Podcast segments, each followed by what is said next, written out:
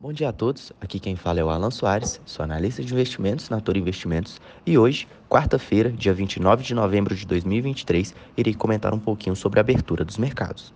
Começando pelo mercado brasileiro, nós podemos ver futuros de Ibovespa negociando em alta, já próximo da máxima de ontem, a máxima de todo esse movimento que ficou um pouco lateral nos últimos dias, está sendo negociado agora a 127.620 pontos, com uma alta de 0,33%. O dólar, que o contrato futuro de dólar né, no câmbio, ele também fez um movimento mais altista. Começou pela manhã, fez que ia uh, continuar o seu movimento de queda e agora já positivou seu pregão, está com 0,11% de alta, sendo negociado a 4.877 pontos.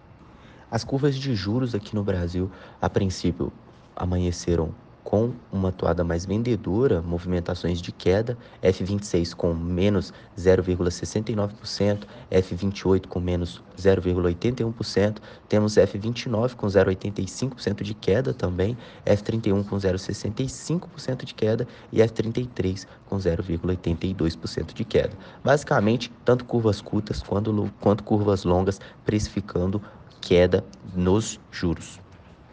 Partindo para as bolsas estrangeiras, temos S&P 500 com uma alta de 0,44%, Dow Jones com uma alta de 0,35%, Nasdaq com uma alta também de 0,58% e DAX com uma alta de quase 1% no pregão de hoje. Os títulos americanos de 10 anos, a princípio, estão fecharam com uma queda ontem, né, já está muito abaixo dos 5%, precificando aí uma, um leve arrefecimento do movimento uh, de alta que estava nos treasuries americanos. A princípio, esse movimento já está ficando mais calmo, já está em 4,29. Esperamos, ou pelo menos temos uma, uma expectativa maior de que ele possa voltar à atuada mais próxima dos 4% ali, ficando à beira da normalidade. Falando agora de commodities, nós temos o petróleo Brent com uma alta de 1,59% sendo negociado a 82 e 98 dólares.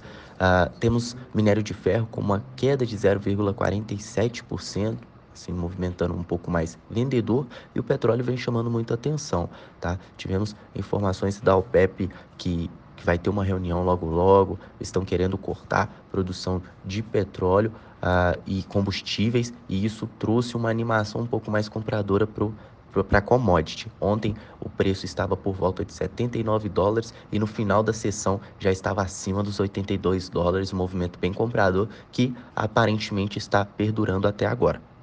A agenda econômica do dia está bem repleta de divulgações de dados e notícias. Às 9 horas saiu o IPP, 10 horas da manhã teremos o IPC lá da, da, da Alemanha, temos 10 e meia o PIB dos Estados Unidos do terceiro trimestre, meio-dia e meio temos estoque de petróleo, 3 e 45 da tarde teremos discurso de membro do, do FONC, dos Estados Unidos e às 4 horas, finalizando o dia, teremos o livro bege também dos Estados Unidos.